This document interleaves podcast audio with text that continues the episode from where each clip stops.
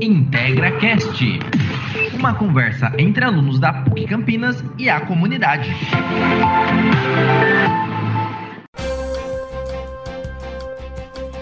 Olá, seja muito bem-vindo, muito bem-vinda a mais um episódio do IntegraCast, que aborda diversos assuntos a respeito da região dos Amarais.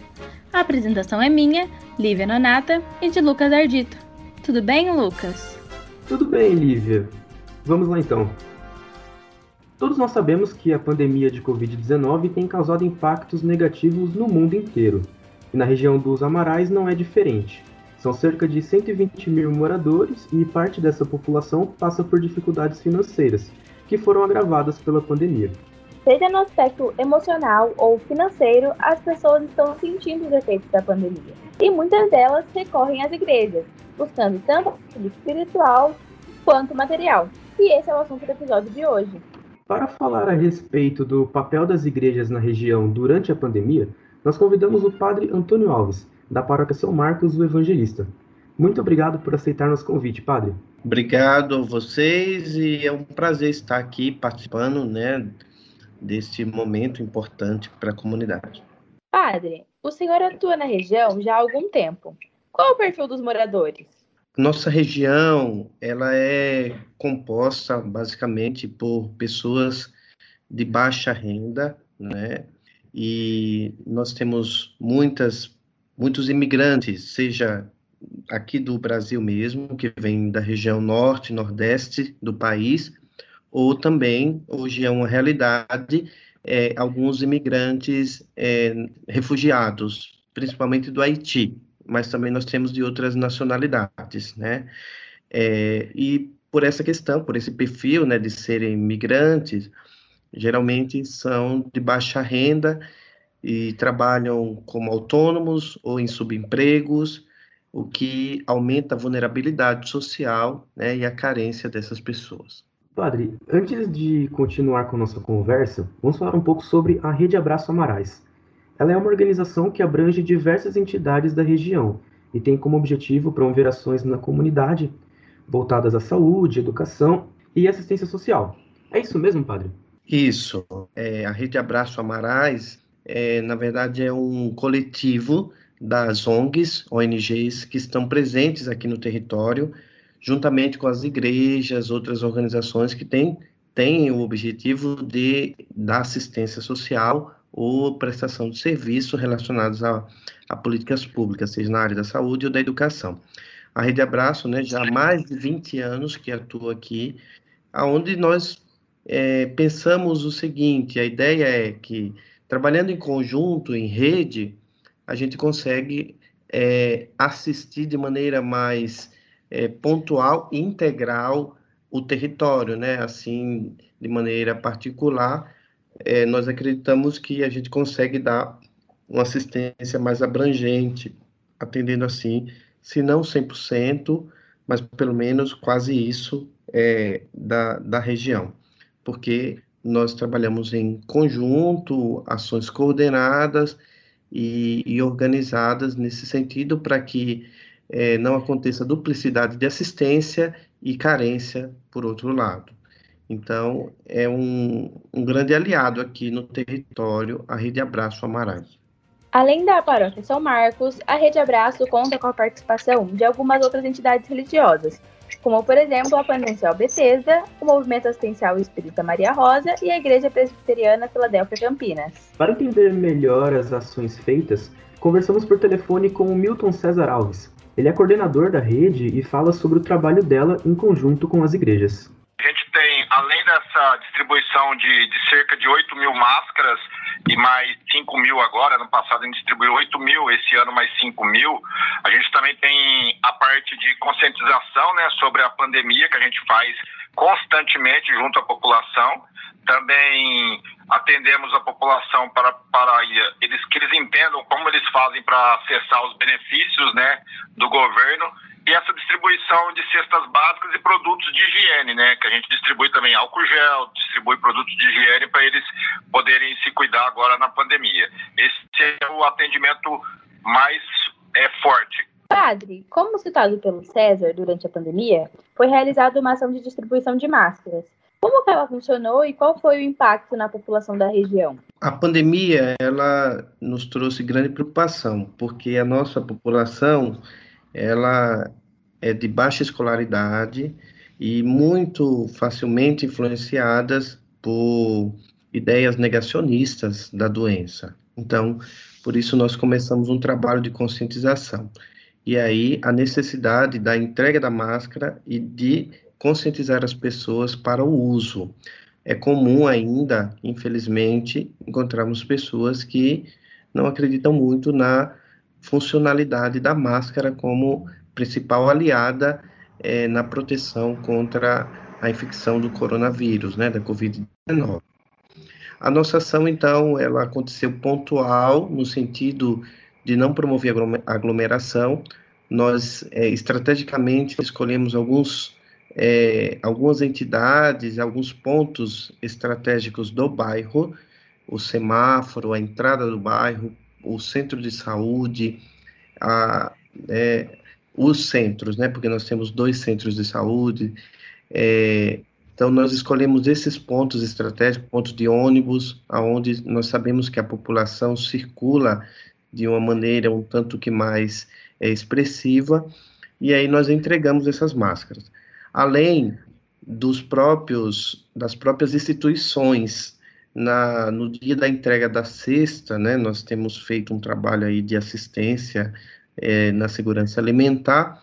Então, a cesta básica vai com máscara dentro e a gente entrega também na fila a, a máscara, além do álcool em gel, que nós temos feito campanhas para que a população tenha acesso a esse produto, uma vez que ele é, não é tão acessível, mas para que assim possamos, então, é, proteger a nossa população e é, evitar a transmissão do vírus. Então, é, é, basicamente, a ação aconteceu desta maneira. Pensada estrategicamente nesses pontos é, de circulação das pessoas, né, por necessidade, por, por serem pontos de, de extrema. É, são, são pontos essenciais, né? O transporte público, a saúde, e também pensamos é, padarias, supermercados. Então, são serviços essenciais, sabemos que não poderiam ser fechados e que as pessoas necessariamente precisam buscar esses serviços. Foi dessa maneira que aconteceu. Bacana. E assim como a Paróquia São Marcos, outras igrejas têm feito ações para ajudar os moradores da região dos Amarais. É o caso da Igreja Evangélica Manancial Betesda, que através da sua ONG, o Instituto Betesda, realiza ações de assistência social na comunidade. A respeito disso, nós falamos com Luiz Carlos Figueiredo, um fiel ativo da igreja, que conta sobre essas ações. A igreja ela tem o Instituto Bethesda, né, que é uma, uma entidade da igreja, que através desse instituto a igreja distribui leite toda sexta-feira para uma média de 35, 40 famílias. A igreja também distribui cestas básicas, né, ela é cadastrada no Ministério da Saúde, ela é cadastrada na Ministério Federal, na Prefeitura, então ela recebe cesta e distribui. Na igreja tem também no, no período de Santa Ceia, todos os fiéis levam o quilo de alimento e através disso a igreja monta a cesta e atende famílias carentes. Ela, ela também recolhe dos açougues da região miúdos de frango e distribui para as famílias. Então tem todo esse projeto de de acompanhamento. Tem alguém com problemas químicos, a igreja faz todo o encaminhamento interno essa pessoa para tratamento, é, acompanha pessoas que têm necessidade de ir ao médico. Então tem todo esse trabalho, né? Que a igreja faz, além do trabalho espiritual, tem o trabalho assistencial. Integra Cast, uma conversa entre alunos da PUC Campinas e a comunidade.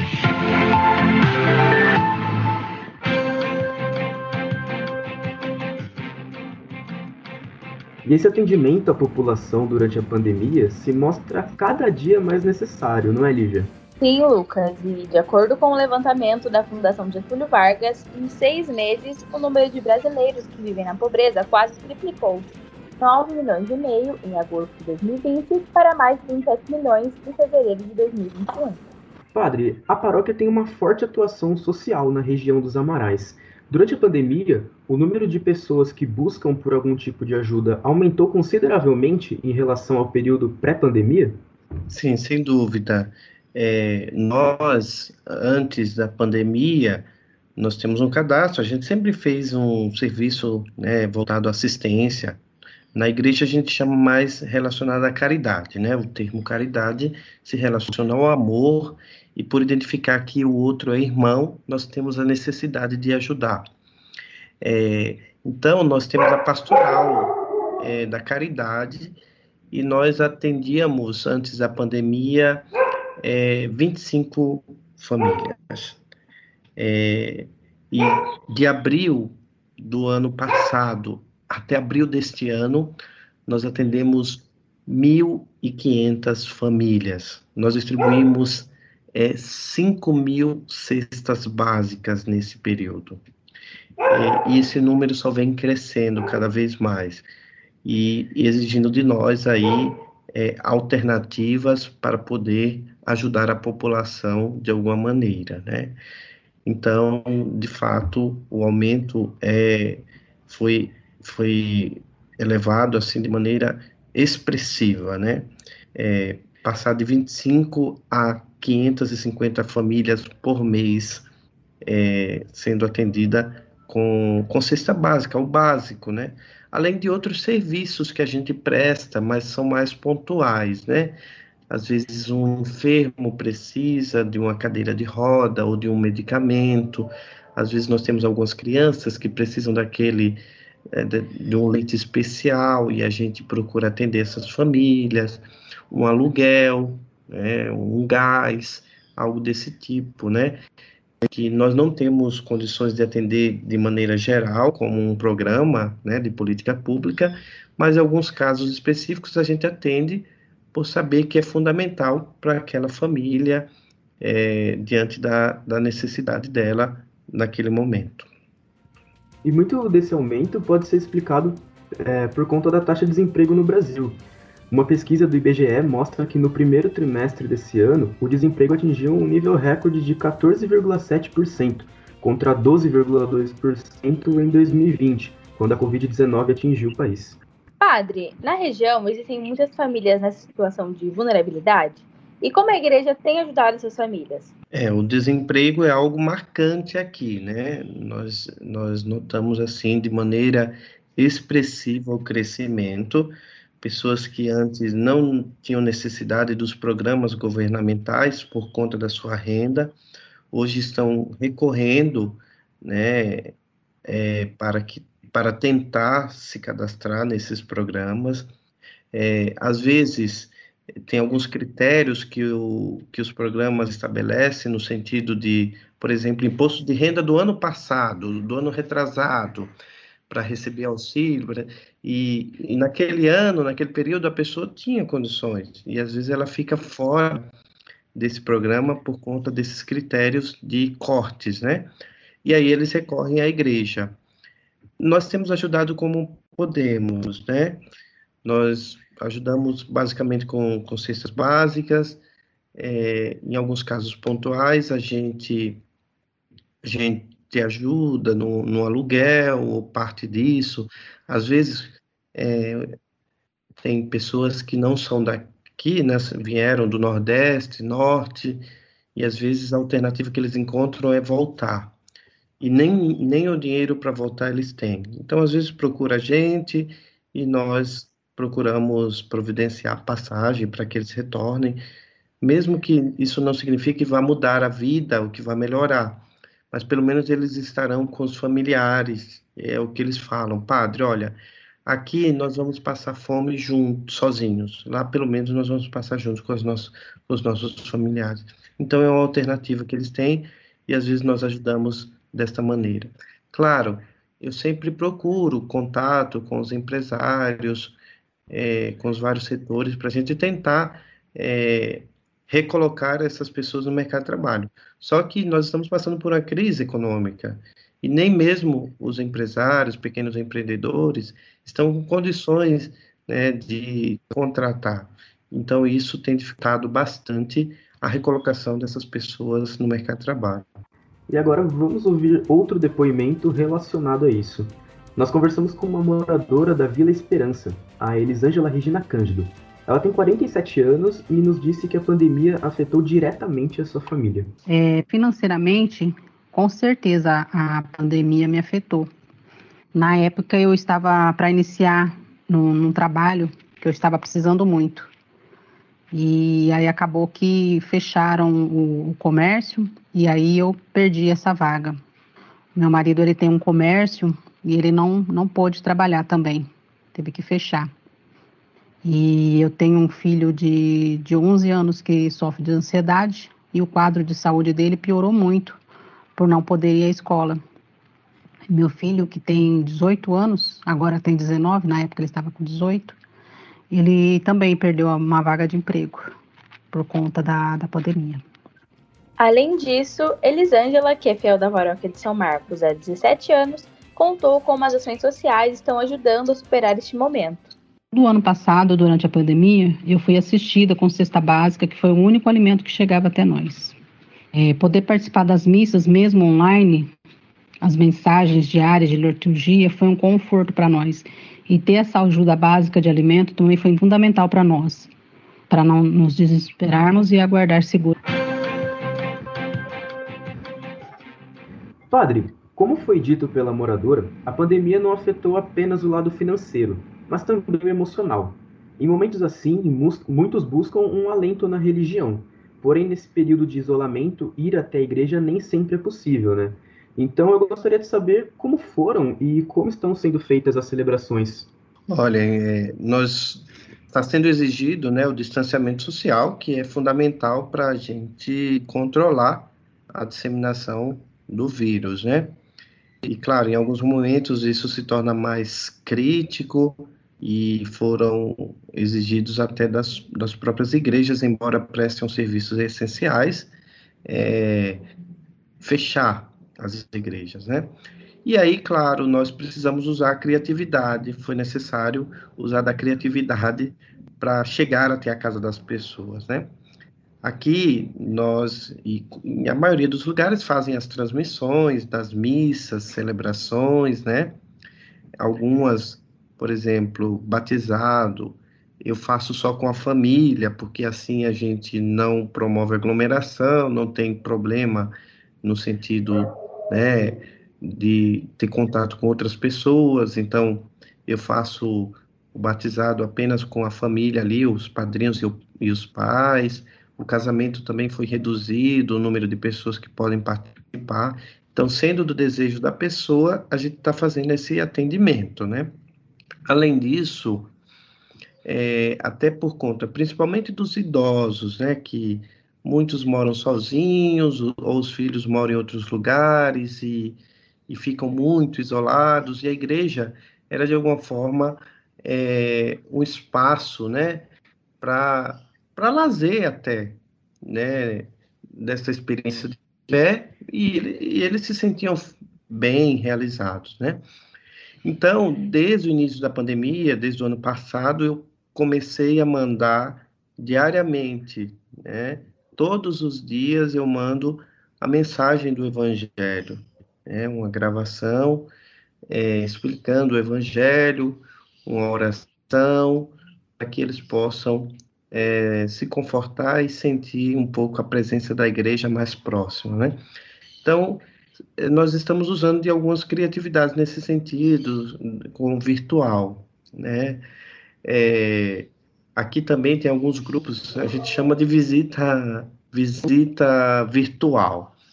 É, então faz uma ligação, videochamada, conversa, como que está a pessoa. Hoje, graças a Deus, com o avanço da tecnologia e com acesso mesmo dos idosos a, ao WhatsApp, a esses aplicativos de, é, de relacionamentos aí, de, de conversas, é, tem facilitado essa proximidade mesmo com a distância física.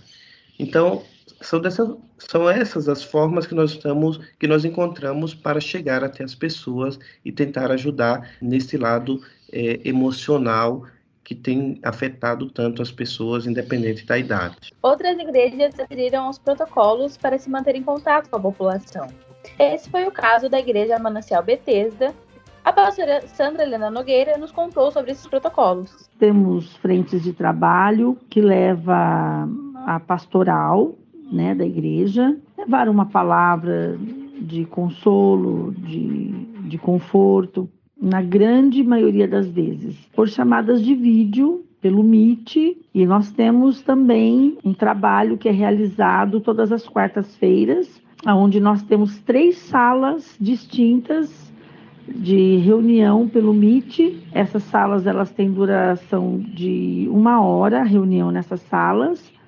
É, nós reunimos até 120 pessoas distribuídas em três salas e são famílias que têm passado por momentos difíceis dentro da, da Covid, recebe uma palavra, recebe algum tipo de ajuda psicológica. Mesmo que de forma diferente do convencional, esses atendimentos e celebrações religiosas ajudaram o fiel Luiz Carlos Figueiredo, também da Igreja Betesda, a manter a sua fé e esperança durante a pandemia. Eu vejo a fé como de fundamental importância. Né? Sem fé, é, ficaria refém do medo, né? refém das situações. Mas nós temos fé no Deus poderoso, que tem nos dado né, e capacitado forças para ajudar os, os mais necessitados. Né? Isso é de fundamental importância. A fé nos, tra nos traz segurança, a fé nos traz conforto, a fé nos traz firmeza, a fé nos traz a esperança de passarmos por essas situações. Isso tem sido de fundamental importância, né?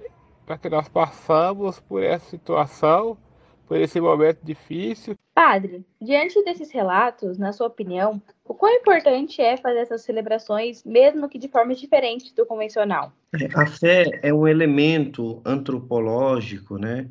Mas que não necessariamente é, a pessoa precisa estar fisicamente reunida, próxima, para receber os benefícios, né?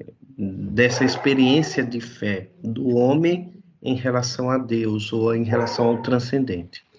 É, então, mesmo que de maneira né, remota, os benefícios é, da experiência de fé, ela chega.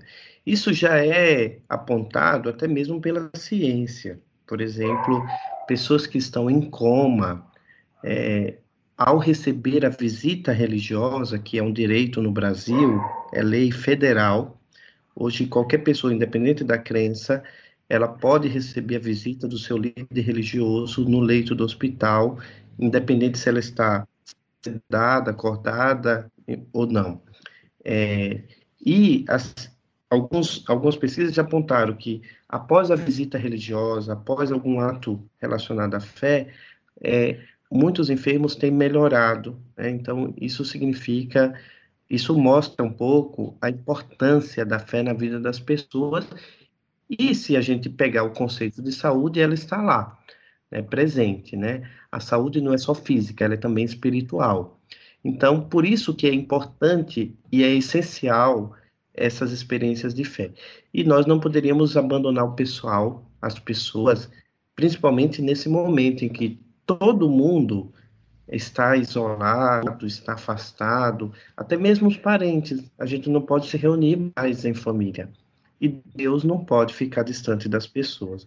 Por isso que é muito importante a gente usar da criatividade para chegar até as pessoas, até principalmente, né, como diz o Papa Francisco, as periferias existenciais, as pessoas que sofrem de depressão ou qualquer outro tipo de doença psicológica emocional. E para a gente entender melhor é, por que as pessoas tendem a se apegar à religião e também à fé nos momentos difíceis, nós conversamos com o mestre em ciências da religião, Lindolfo Alexandre de Souza. É verdade que a religião, o fenômeno religioso, a busca por respostas religiosas se faz presente na vida de muitas pessoas nesse período de pandemia, nesse período do coronavírus. É, mas é verdade também que a religião está presente em outros períodos da história da humanidade, onde a pandemia, a crise, não está presente. Porque, no fundo, é, a religião é uma tentativa de dizer que a vida faz sentido.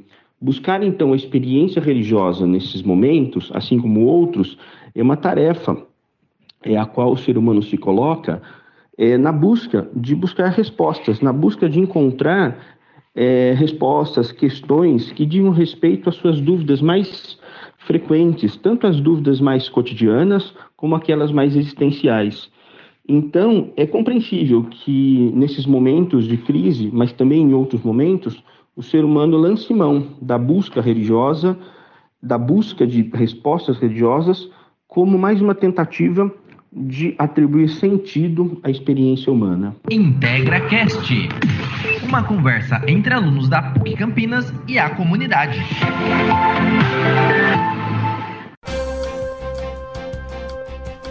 Nós estamos chegando ao final dessa edição, mas antes, caso você, ouvinte, tenha se interessado em alguma ação, mas não sabe como obter ajuda, fique atento às dicas que o Pedro Bueno traz. A dica é para aqueles que necessitam de algum auxílio das instituições que foram citadas aqui no IntegraCast.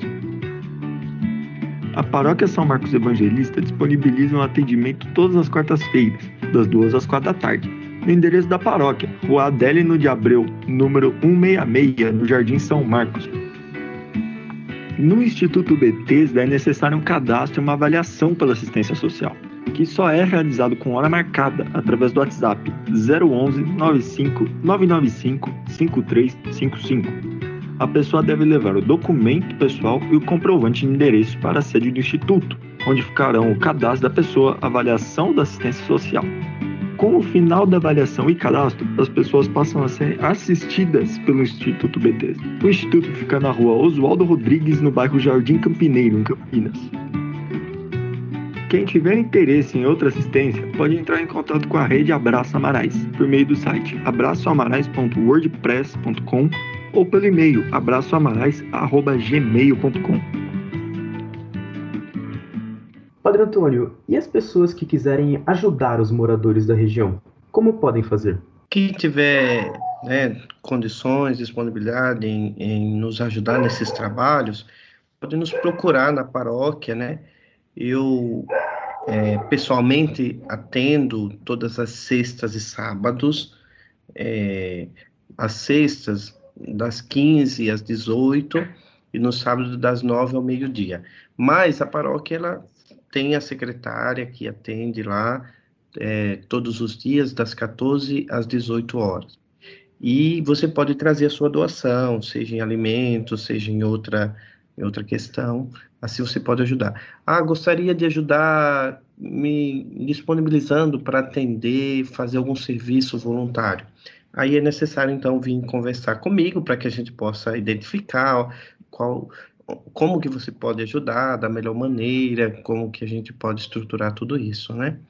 Então, essas são as maneiras, né? Além de o meu contato, esse sempre eu sou uma pessoa pública, então não tenho muito problema. Então, quem desejar também pode entrar em contato comigo pelo telefone 19 991358282. É o meu telefone pessoal, é só se identificar, porque eu atendo muitas pessoas, então às vezes a gente tem dificuldade disso. Mas se identifica, fala, inicialmente fala qual é o interesse em conversar comigo e nós vamos marcar uma conversa e procurar uma forma de você ajudar. Nosso muito obrigada ao Padre Antônio Alves, da Paróquia São Marcos do Evangelista, por toda a colaboração com esse episódio. Ficamos por aqui. Até o próximo episódio. Lembrando a você que o IntegraCast é uma produção dos alunos do primeiro semestre da Faculdade de Jornalismo, desenvolvido como projeto integrador. A produção desse episódio foi de João Vitor Rebel, Lívia Nonata, Lucas Ardito e Pedro Bueno. A apresentação foi minha, Lívia Nonata, e de Lucas Ardito. Orientação das professoras Amanda Artioli e Ivete Cardoso Roldão. E trabalhos técnicos Vinícius Dias. IntegraCast.